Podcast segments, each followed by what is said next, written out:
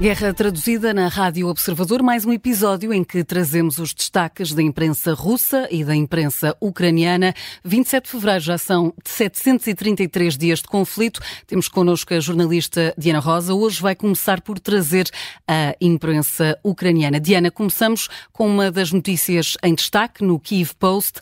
Revela que já começou a votação antecipada para as presidenciais russas. Arrancou no domingo nas áreas ocupadas no leste da Ucrânia e também nas áreas remotas da Rússia. Os candidatos à presidência lançaram-se à campanha eleitoral na semana passada, têm cobertura televisiva diariamente em todo o território russo, sendo que o resultado uh, já está decidido a favor de Vladimir Putin, que inclusivamente tratou de proibir a candidatura de vários uh, oponentes. A votação antecipada uh, começou em 15 regiões russas, mas também nas regiões ucranianas de Donetsk, Luhansk, Kherson e Zaporizhia, ocupadas pelo Kremlin.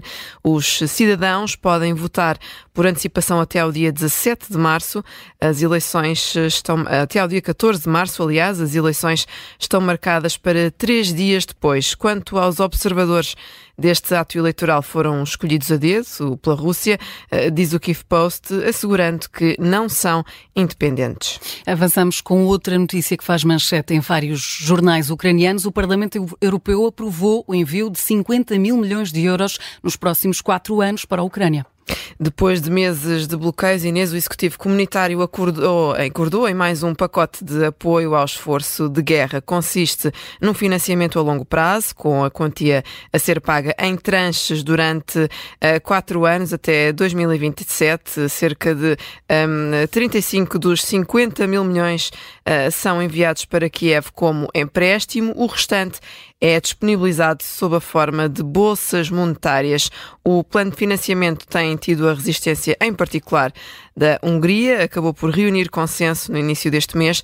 Foi agora aprovado em sede parlamentar, com 536 votos a favor, 40 contra e 39 abstenções. A propósito de ajudas, seguimos com uma sondagem. Quase metade dos ucranianos acreditam que o Ocidente está cansado de apoiar Kiev. E é uma percentagem que tem tendência a aumentar. O estudo foi feito pelo Instituto de Sociologia de Kiev, divulgado pelo Kiev Independent, eh, que revelou que 44% da população do país acredita que a comunidade internacional já não vê com bons olhos o apoio ao esforço de guerra contra a Rússia. O número eh, representa uma grande subida desde o último barómetro, realizado em outubro do ano passado e que apontava para uma percentagem na ordem dos 30%.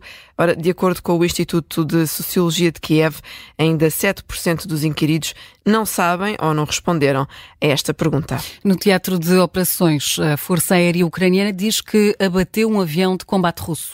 Um caça Su-34 que seguia no sentido leste. Estes aviões eh, tinham como missão uh, lançar mísseis contra posições ucranianas. A notícia está em destaque na agência Ukrinform, depois de ter sido avançada pelo comandante da Força Aérea Ucraniana no Telegram. Lembro que já no mês passado a Ucrânia tinha conseguido eliminar dois aviões A-50, o que resultou num prejuízo de milhões de euros para o Kremlin. De acordo com este comandante ucraniano, os pilotos do avião sobreviveram ao ataque mas deixam um recado para a próxima, podem já não ter tanta sorte.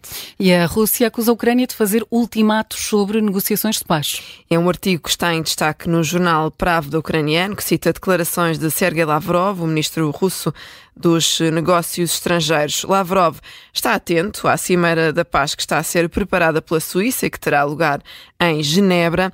O plano desta conferência foi de resto anunciado no, no último Fórum Económico de Davos por Vladimir Zelensky, eh, que está a trabalhar em conjunto com o governo suíço para a realização desta cimeira. Só que Sergei Lavrov critica não só a possibilidade de a Rússia, da Rússia não ser convidada a participar nesse Fórum da Paz, como aponta o dedo aos líderes mundiais que acusa de quererem desenhar um plano para o fim do conflito juntamente com a Ucrânia e depois apresentá-lo simplesmente à Rússia. Ora, para Lavrov, isto é uma afronta e diz que constitui um ultimato a Moscou.